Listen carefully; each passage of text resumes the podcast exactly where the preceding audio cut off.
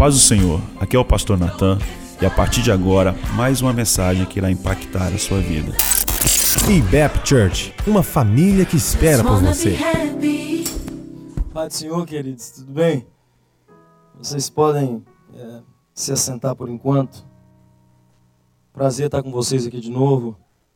Não me lembro se eu falei da outra vez, mas se eu não falei, eu, eu preciso falar agora. Eu admiro muito vocês. O nono dia, esse pessoal está aqui. Glória a Deus. Glória a Deus por sua vida. Eu sei que você deve ter ouvido muita coisa boa. Vai continuar ouvindo. Que é o que deve acontecer quando nós vamos para a casa de Deus, né? A nossa expectativa é sempre esperar é, chegar na igreja e, e receber da parte de Deus alguma coisa que vai mudar a nossa vida, mudar a nossa história. E eu acredito que Deus tem algo para falar ao seu coração. Eu não tenho dúvida disso. Só vou pedir a você para repetir uma coisa que eu sempre faço. Não é oração sobre a oração do pastor, não mas é uma coisa que eu, é costume meu. Se você puder colocar a mão no seu coração e repetir dizendo assim comigo: Senhor Jesus, eu preciso ouvir tua voz. Não é um desejo sem fundamento. Não é uma vontade sem raiz. Senhor, é uma carência. Tanto meu corpo, quanto minha alma, quanto meu espírito precisam de ti. O meu querer é grande, mas nem sempre, Senhor, Ele me ajuda tanto. Mas a minha necessidade é viver a cada segundo, a cada momento, Senhor, ingerindo, inalando tudo aquilo que procede de Ti, tudo que vem do Senhor. Espírito Santo, como o Senhor estava com liberdade no momento da, da adoração, continue e fale conosco no nome de Jesus. Amém. Glória a Deus. Queridos, eu não sei quanto a você, mas ah, muitas vezes nós temos muitas perguntas dentro da igreja que causam confusão. Uma dessas perguntas é essa daqui. Alguém vai dizer assim: Eu creio que Deus com Deus funciona assim. Se eu estou aqui e Deus quer me abençoar, Deus vai me abençoar aqui. Eu não preciso sair daqui. Chega outro e vai dizer: Não. Eu acredito que Deus pode abençoar lá, mas se lá naquele lugar Deus falar que não é o lugar da bênção, eu tenho que vir para cá e Deus vai me abençoar. É aqui, porque o meu lugar da bênção era aqui. Ainda chega um outro e fala assim: Não interessa o lugar. O que interessa é Deus abençoar. Quando você pensa nessas três coisas, nós temos a tendência, dependendo da nossa personalidade, dependendo da nossa influência, dependendo do nosso conhecimento, nós vamos dizer isso daqui. Esse é que está certo, esse é que está certo, ou o outro que está certo. Eu vou te chocar um pouquinho dizendo que todos os três estão certos. Por quê? Porque cada pessoa experimenta algo diferente. Tem gente que onde ele estiver, Deus vai colocar a mão em tudo que ele tem, e eu vejo isso acontecer com um monte de gente. Tem gente que ele saiu de um lugar e foi para outro e ele não conseguiu absolutamente nada. Tem gente que saiu e conseguiu, e tem gente que ficou e foi abençoado. Bom, no final das contas, vai depender de tudo isso. Não é o lugar, não é simplesmente estar em qualquer lugar, porque Deus também define lugares na nossa vida. Sabia disso? Tem momentos que Deus define lugares na nossa vida. Nem que seja de transição, mas tem momentos que Deus fala assim: o teu tempo aqui é agora é aqui, o teu tempo é lá. E essa é uma das razões que eu acredito que vocês, brasileiros como eu, não sei se tem algum, alguém de outra nação, mas pelo menos eu acredito que brasileiros como eu saíram do Brasil e estão aqui. E o que, é que eu quero crer? Que nós estamos aqui, estamos sendo abençoados, mesmo nós estamos na nossa terra. Amém? Tendo então entendido isso, eu vou contar uma história para vocês de uma mulher imigrante. Eu vou contar a história para vocês de uma mulher que ela sai da terra dela, juntamente com a sua família, se direciona para outro lugar, por causa da escassez aqui ela se direciona para cá com a expectativa de que aqui seja o lugar da sua prosperidade, da sua felicidade, da sua bênção. É sobre isso que a gente vai falar. pode ficar tranquilo que a gente está no tema de vocês aqui, que é a colheita. Por favor, abra sua Bíblia comigo, porque hoje nós vamos falar de imigrante. Espero que o, que o ICE não esteja do lado de fora. Aleluia. Calma, irmão, sem ansiedade. Por favor, se você puder abrir sua Bíblia, então, no livro de Ruth, livro de Ruth, no capítulo 1, por favor. Quem encontrou puder dizer amém. Eu quero ler dois versículos que não parecem nem um pouquinho promissores. Por favor, versículo 20 e versículo 21 do capítulo 1 de Ruth diz assim: Porém, ela lhes dizia: Não me chameis Noemi, chamai-me Mara, porque grande amargura me tem dado o Todo-Poderoso. Ditosa eu parti, porém o Senhor me fez voltar pobre. Por que, pois, me chamareis Noemi, visto que o Senhor se manifestou contra mim e o Todo-Poderoso me tem afligido? Essa história é uma história belíssima mas se nós não entendemos ela do jeito que o autor, quando escreveu, o Espírito Santo, quando escreveu, quer passar para a gente, nós não vamos entender muita coisa. O livro de Ruth está acontecendo na época do livro de Juízes. Livro de Juízes, os teólogos chamam de a montanha russa da bênção e da maldição. É o livro em que você vê o povo adorando a Deus e eles no pico da bênção, da prosperidade lá em cima. Esse juiz então morria e eles começavam a decadência. Quando eles chegavam no mais profundo do abismo, eles clamavam ao Senhor de novo, pediam por socorro, pediam perdão, acertavam o que tinha que ser acertado. Deus levantava um novo juiz. O juiz então vencia os inimigos, a terra passava a produzir de novo e eles voltavam ao pico da bênção e da prosperidade. O juiz de novo, ou para você, para ficar mais fácil, aquele que era o governador naquela época, ou que era o, o, o, líder deles, esse sujeito morria, eles voltavam exatamente a estaca zero como estava antes. E a Bíblia diz assim: naquele tempo, isso é um livro de juízo, cada qual fazia de acordo com o desejo do seu próprio coração. O livro começa desse jeito e o livro termina desse jeito. Irmão, você pode imaginar uma coisa que é, muitas pessoas têm tentado explicar, muitos psicólogos têm tentado ajudar, muitos psiquiatras têm tentado ajudar algumas pessoas. Se você se mover pelo seu coração, você se quebra todo. O que mais tem matado o mundo na pós-modernidade é justamente porque nós estamos vivendo em uma época que o choro vale mais do que o princípio. Nós estamos vivendo uma época que o meu desejo vale mais do que aquilo que é verdadeiro. Nós estamos vivendo uma época que nós deixamos o que é de Deus e falamos assim: não, mas eu mereço passar por isso, ainda que seja adultério, ainda que seja deixar a mulher, ainda que seja acabar com o casamento, nós estamos deixando no que é de Deus por causa das emoções. Se você viver baseado nas suas emoções, até quem não é crente, quem não é cristão, vai dizer que a sua vida vai ser um fiasco. Por quê? Porque tudo que você faz baseado somente no coração está errado. Isso é o que estava acontecendo nesse tempo. Você precisa entender onde o livro de Ruth, onde Noemi está inserido, qual é o contexto, o que é que está acontecendo lá. E era muito sério. Então a história é essa aqui ela está comigo. Belém, casa do pão.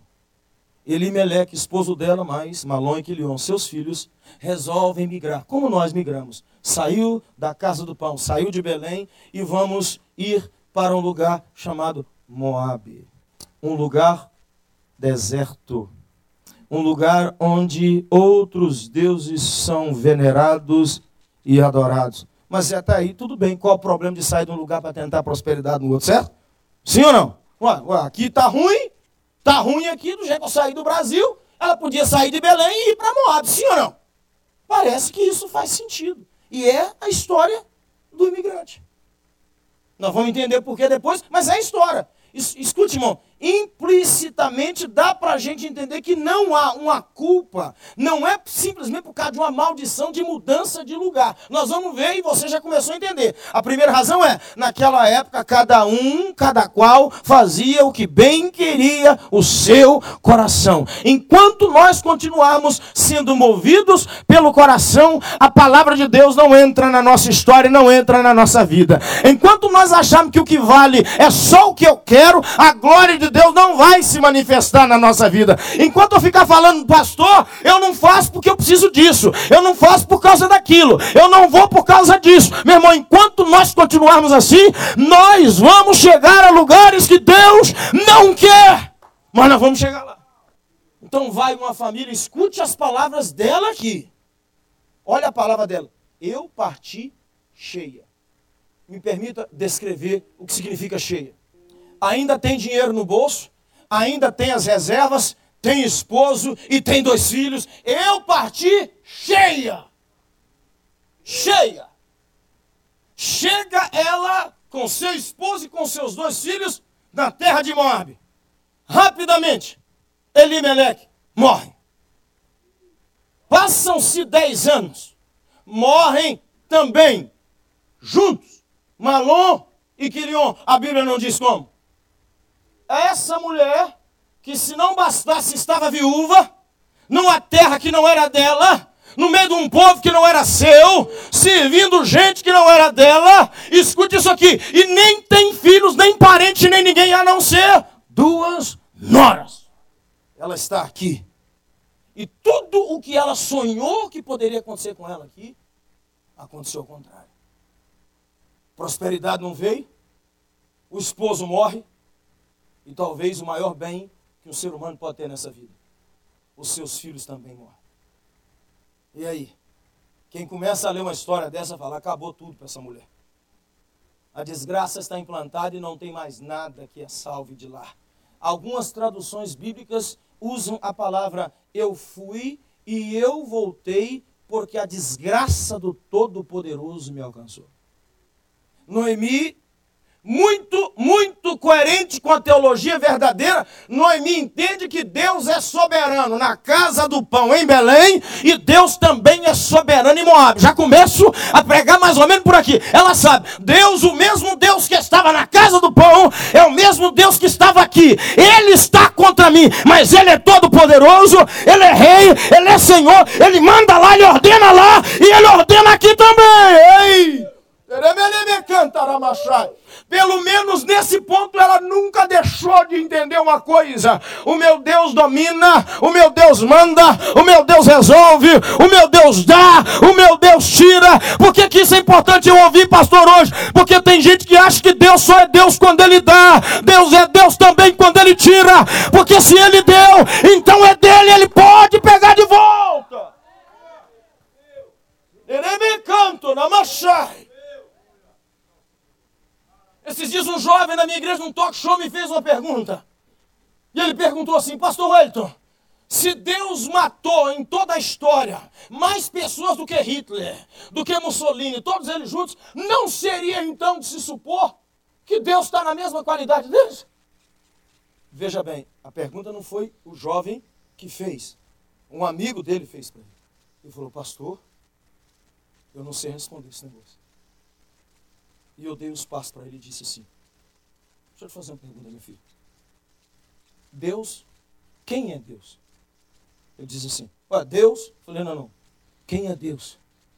Ele começou a descrever: Dono de tudo, soberano, Criador dos céus e da terra.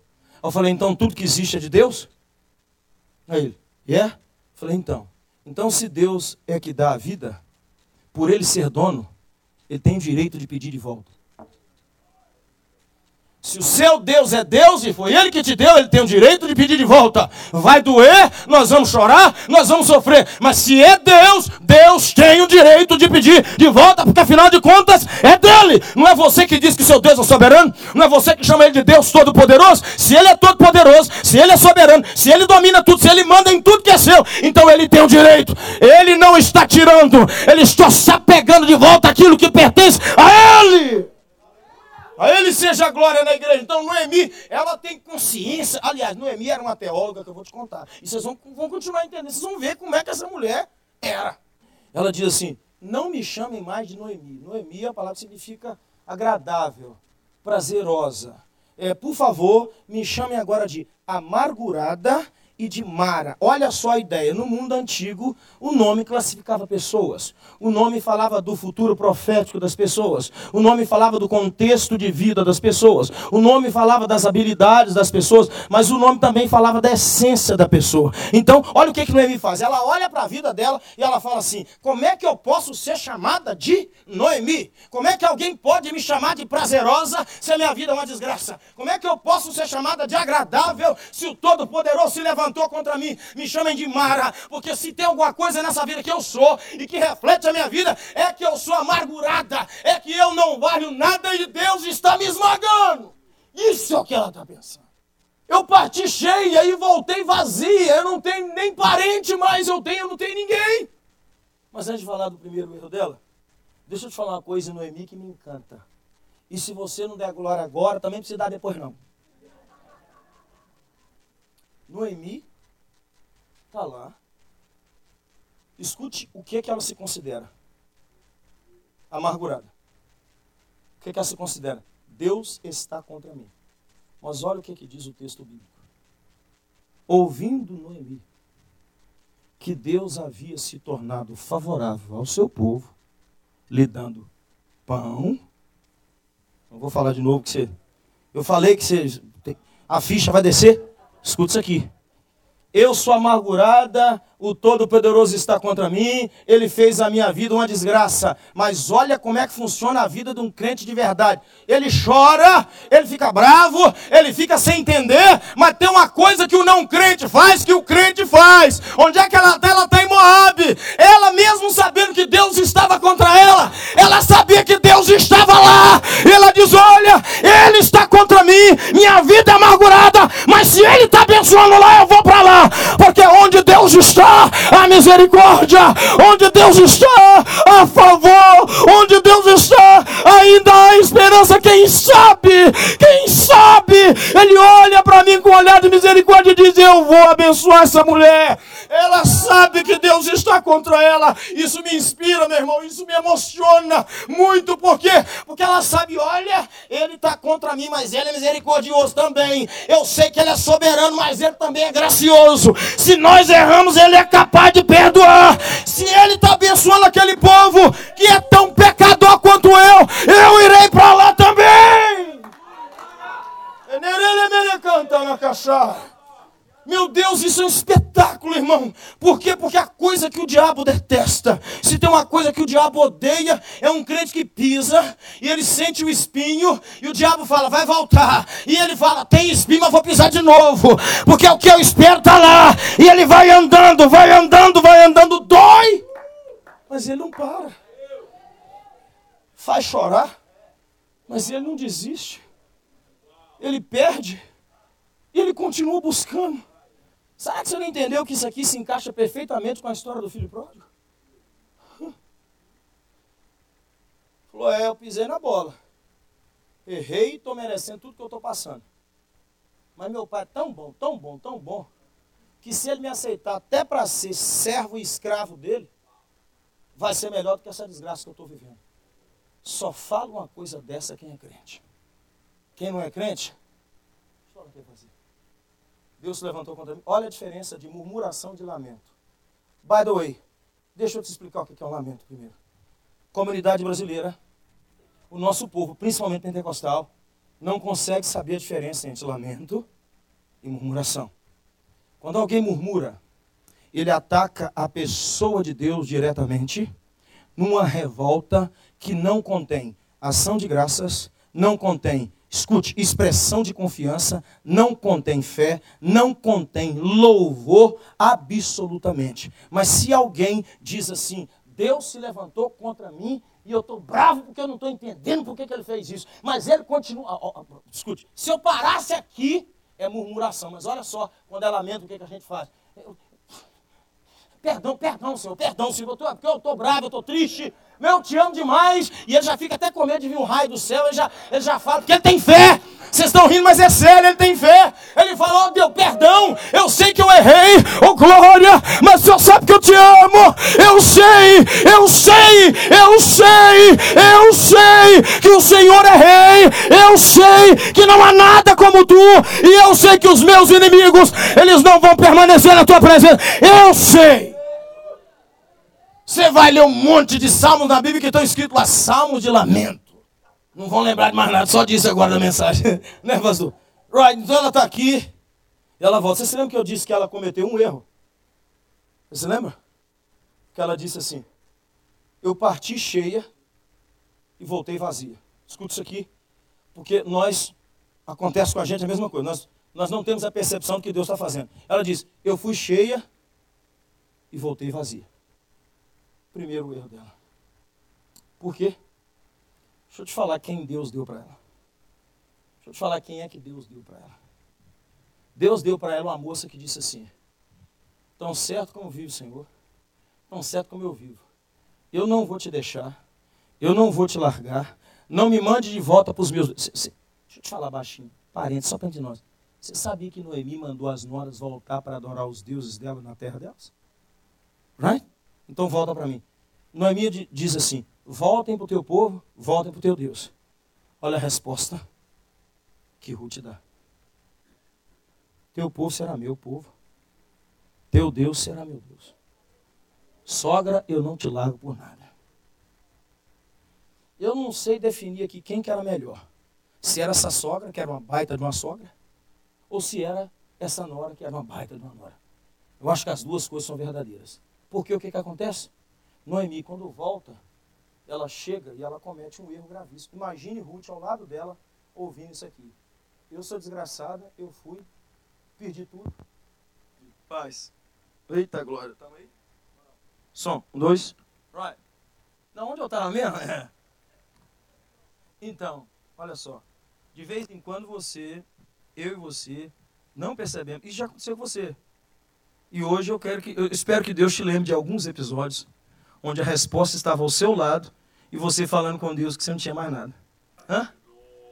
Deus, o Senhor me deixou sem nada. Estava ao seu lado e você não viu. Ruth está ao lado dela. Quem Ruth era? Ruth era o passaporte para a remissão da vida, da história, da sociedade, da espiritualidade dela. Irmão, o negócio foi tão forte que você precisa entender isso daqui. Passaporte com visto e é visto eterno. Foi isso que estava ao lado de Noemi e ela não foi capaz de ver. Em nome de Jesus, eu quero pedir a Deus hoje para ele te tornar um pouquinho mais sensível.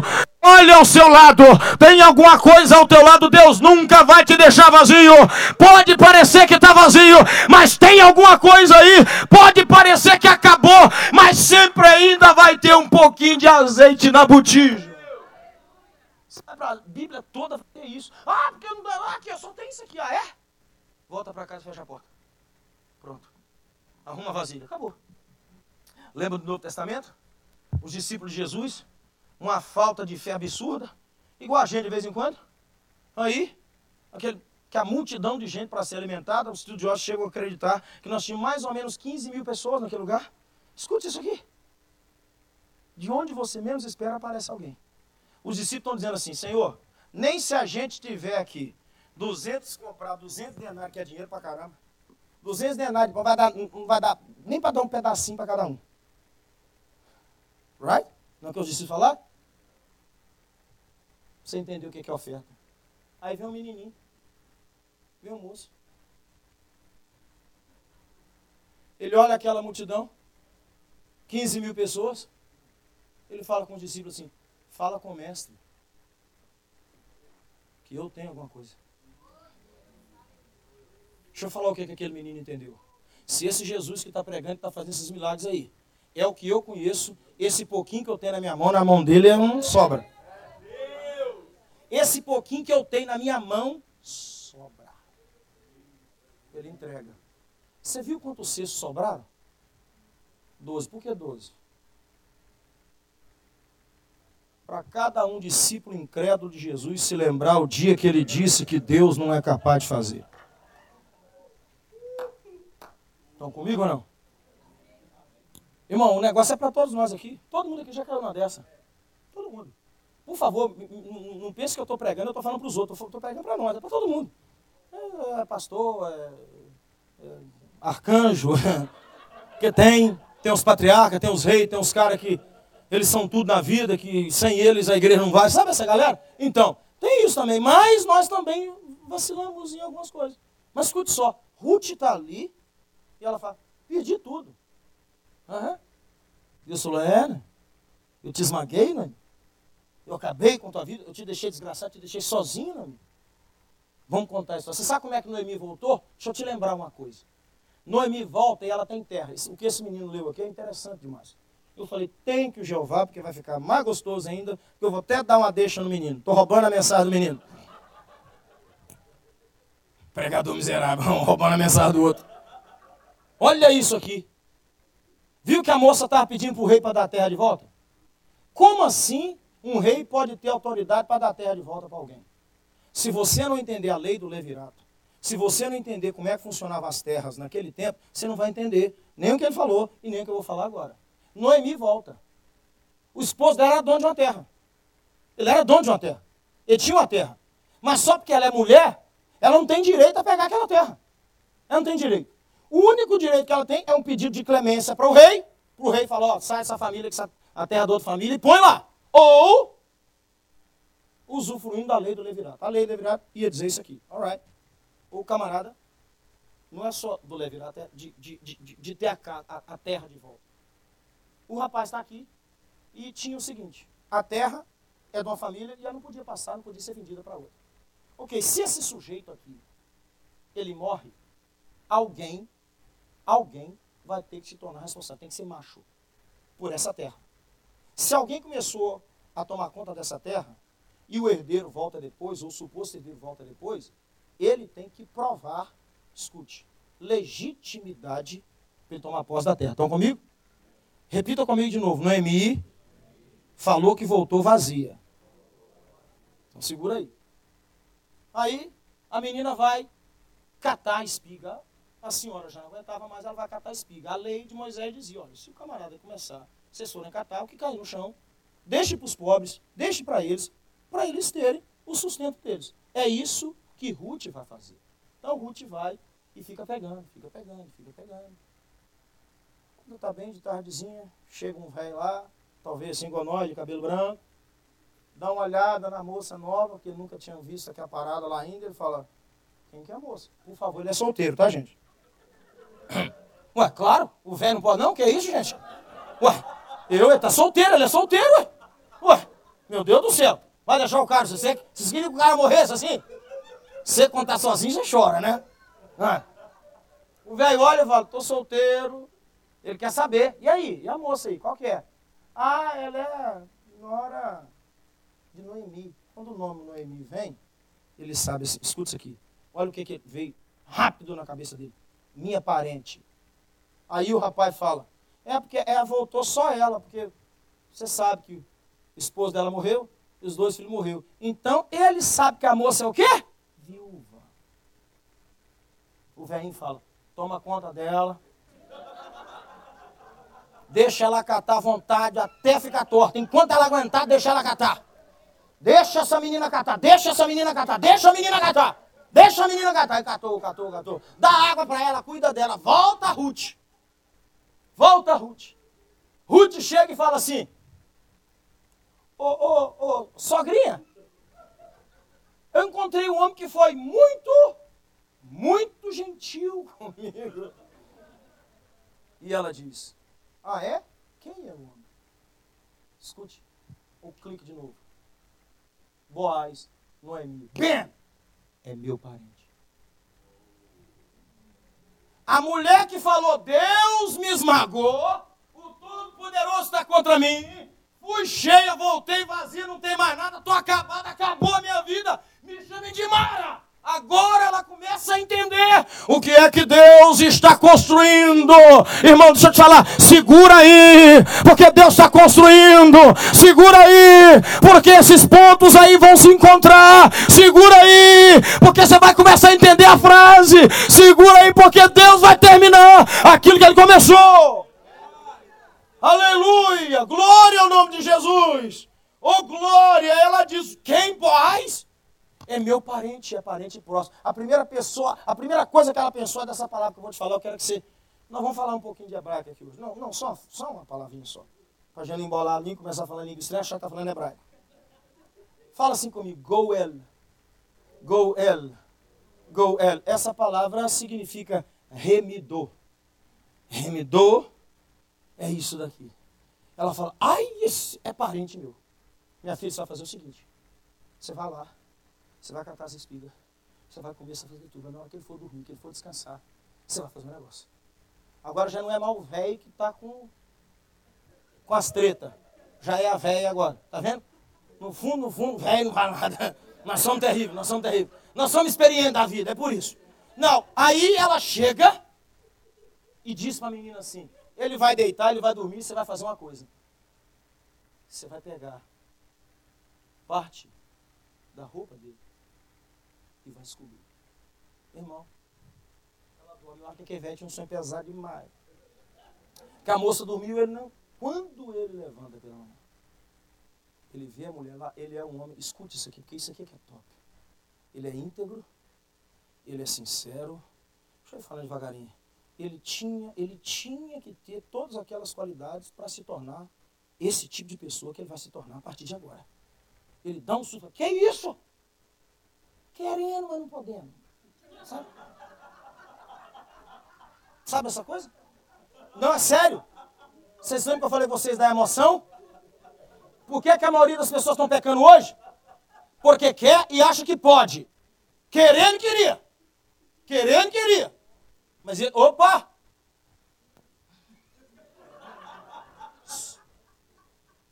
Segurando. Segurando. Que o homem de Deus, mulher de Deus, faz isso. Venha com ele.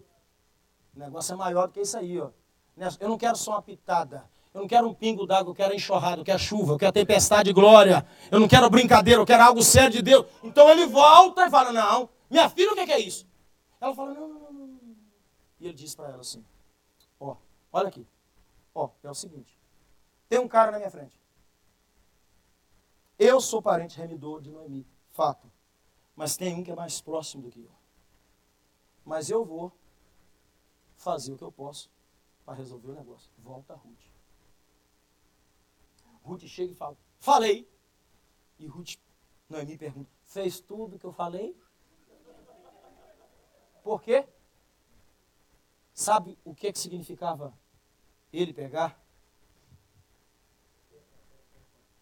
Ah, tem um pano aqui, né? Não, qualquer pano um pano, uma jaqueta, qualquer coisa que eu. Eu quero, eu quero, que, você, eu quero que você imagine a, a imagem desse, desse. Thank you, muito obrigado. Eu quero que você imagine, imagine esse, esse Goel. Não, olha o que, que Noemi fala com ela. Ela não está entendendo, porque ela é o quê? Moabita. Olha o que, que Noemi fala com ela. Chegue lá, pega a roupa dele e faz isso aqui. Cubra você. Aquilo lá era um pedido de casamento. Não, não, deixa eu falar de novo. Quando ela deita, a menina não quer sexo. Aqui, aqui não tem, aqui não tem pecadinho, aqui não. A ideia não era essa. A ideia aqui é profunda, a ideia é espiritual, a ideia é de grandeza. Olha o que, que Noemi, Noemi fala assim, minha filha, aqui é assim que funciona em Israel. Quem, quem está preso na vida social ou em qualquer aspecto de um inimigo, se ele tem um parente, um Goel, se ele tem um parente remidor, vai chegar o dia, vai chegar a hora que esse Goel vai se apresentar e ele vai remir você. Joga o pano sobre você, porque você vai dizendo para ele: por favor, Goel, me tira, me tira disso, dá de volta, olha só isso, dá de volta a terra, dá de volta a terra que é da minha sogra.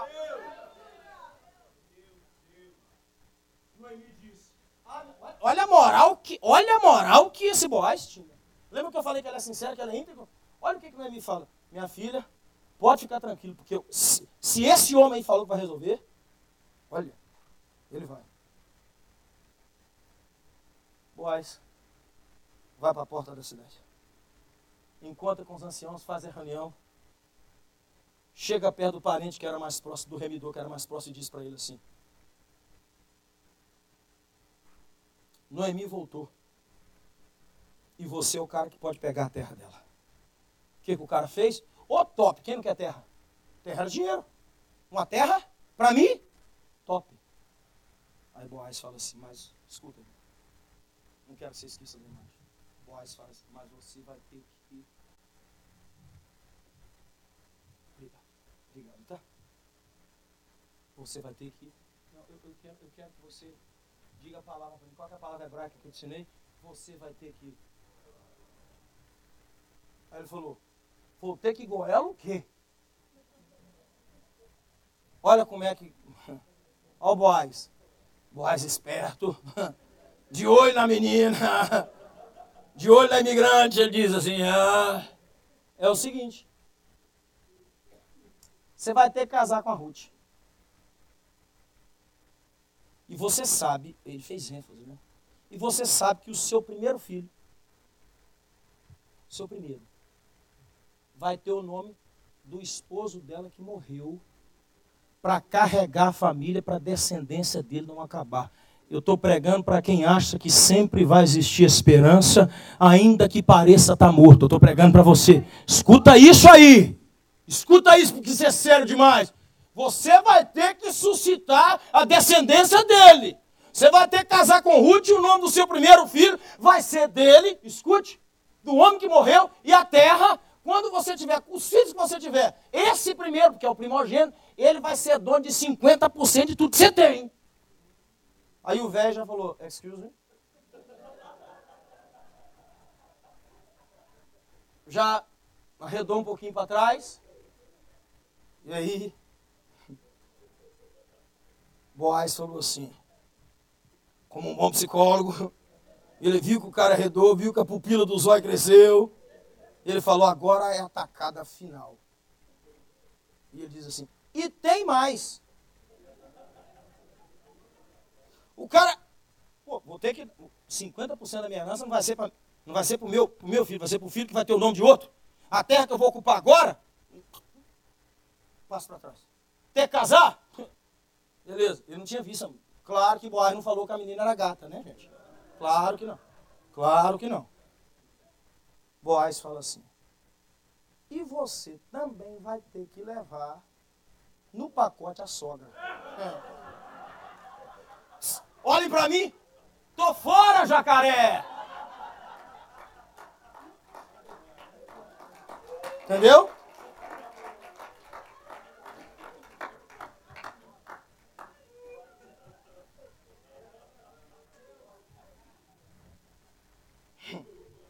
Levar a mulher já está difícil, velho. Levar a sogra, está de brincadeira.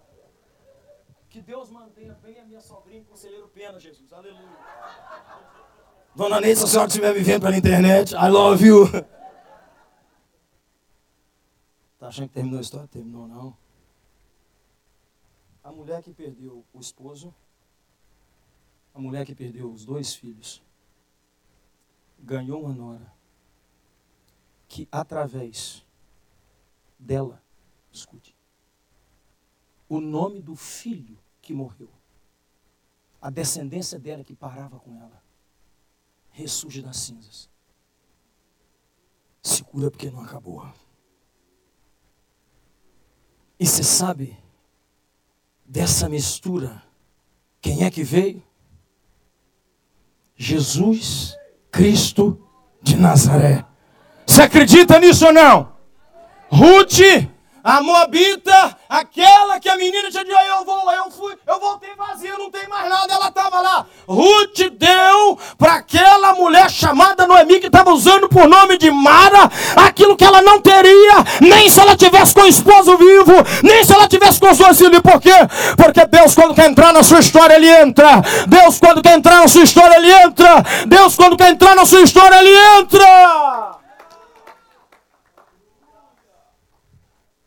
Deixa falar, Jesus é tão bom que eu, para ser sincero, fico muito constrangido. Até quando me perguntam se as coisas estão bem e quando elas não estão bem, a gente responde assim, não está bem não. Depois eu fico um pouco de vergonha, porque na verdade às vezes eu estou muito melhor do que eu mereço. Porque o nosso Deus ele é tão bom e a gente não entende a valorizar cada aspecto, cada situação, cada curva, cada estrada, cada subida, cada declínio que Deus prepara para a nossa história, porque parece que a gente acha que a nossa história está desgovernada. Parece que a gente acha que a nossa história, quem decide é Trump, quem decide é Obama. Oh, meu irmão, oh, meu irmão, meu irmão, meu irmão. É por isso que as nossas frustrações esmagam a gente.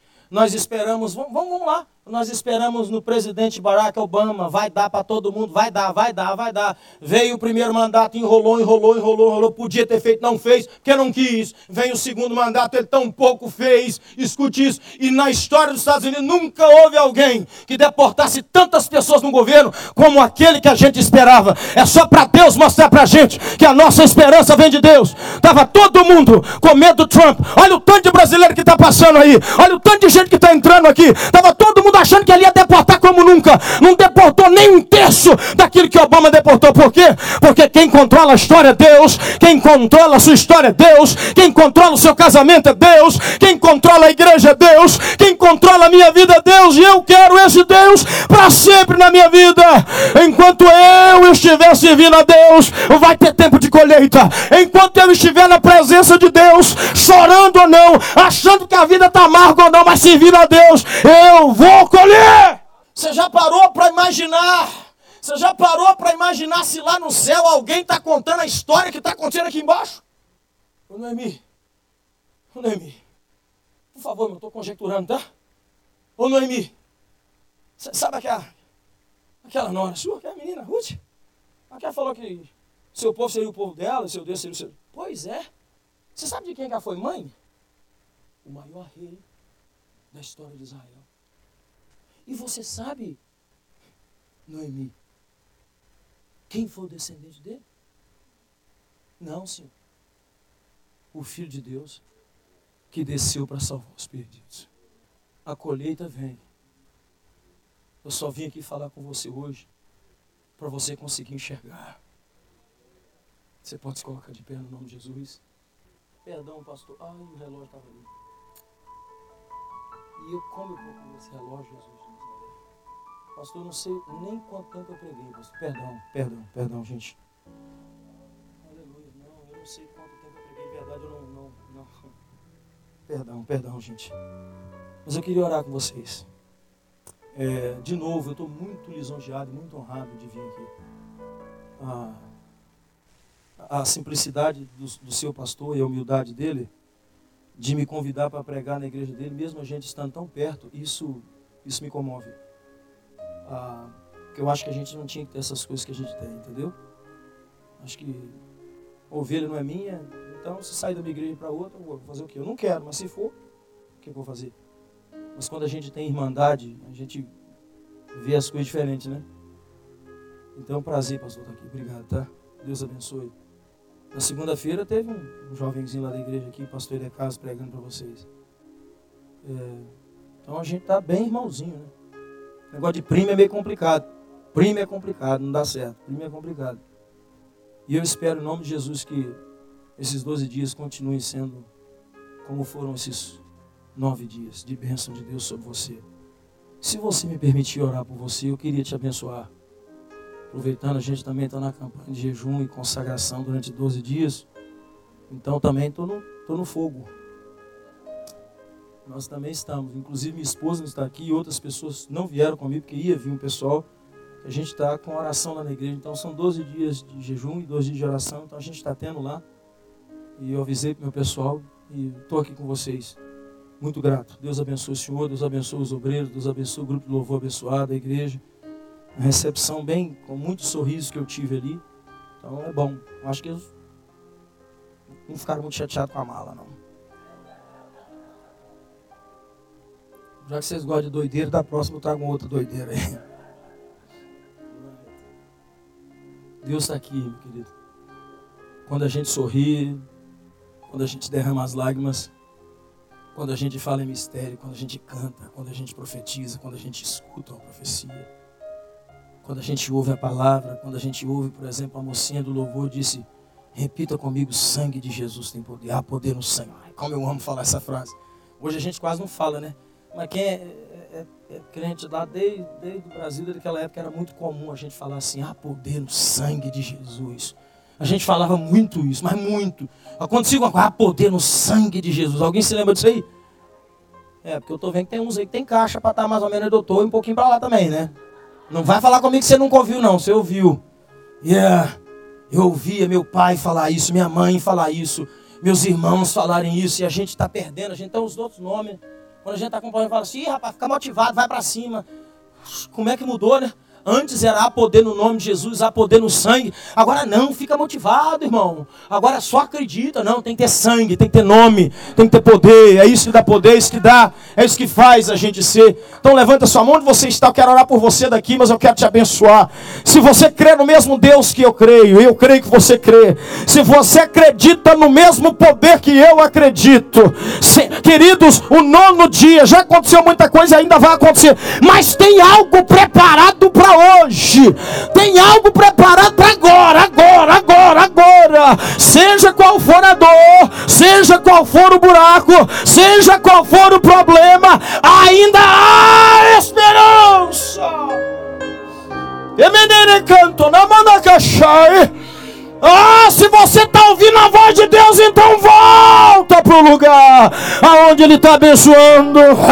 Volta, volta para aquele lugar santíssimo.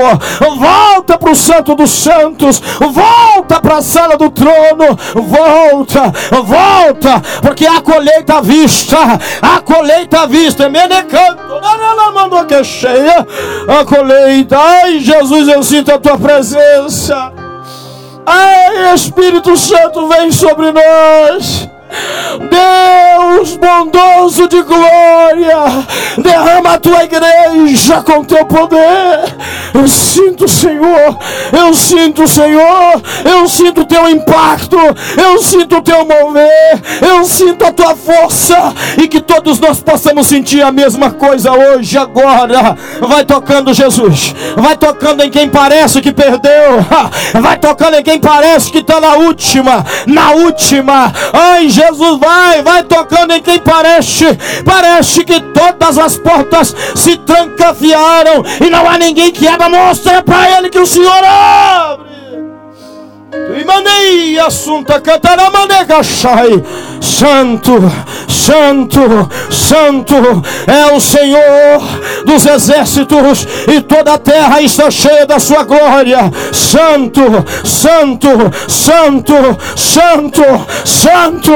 O Santo está na casa, o Rei está na casa, o glorioso está na casa. Adore. Santo Senhor. Obrigado pela colheita que nós não conseguimos ver. Obrigado. Obrigado pelo favor que quase, quase nós já não estávamos mais acreditando. Obrigado. Cuida desse povo que está aqui. Cuida do meu amigo, do teu servo, pastor, o homem dessa igreja. Cuida dele. Cuida da casa. Cuida, cuida, Senhor. Deus, eu não determino nada, mas eu te peço. Eu não mereço nada, mas eu te peço. Abençoa esse povo.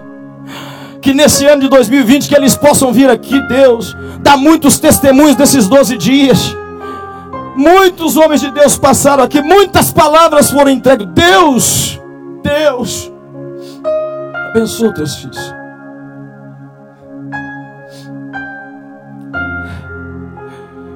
E para esse imigrante aí, Senhor, que acha que errou, diz para ele que o Senhor está na América igual está no Brasil.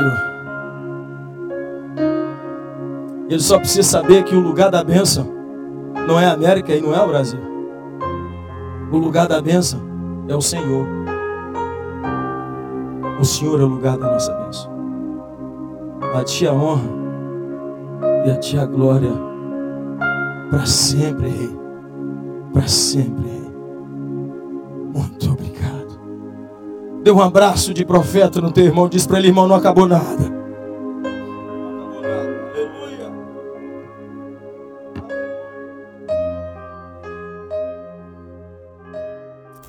IBEP Church, uma família que espera por você.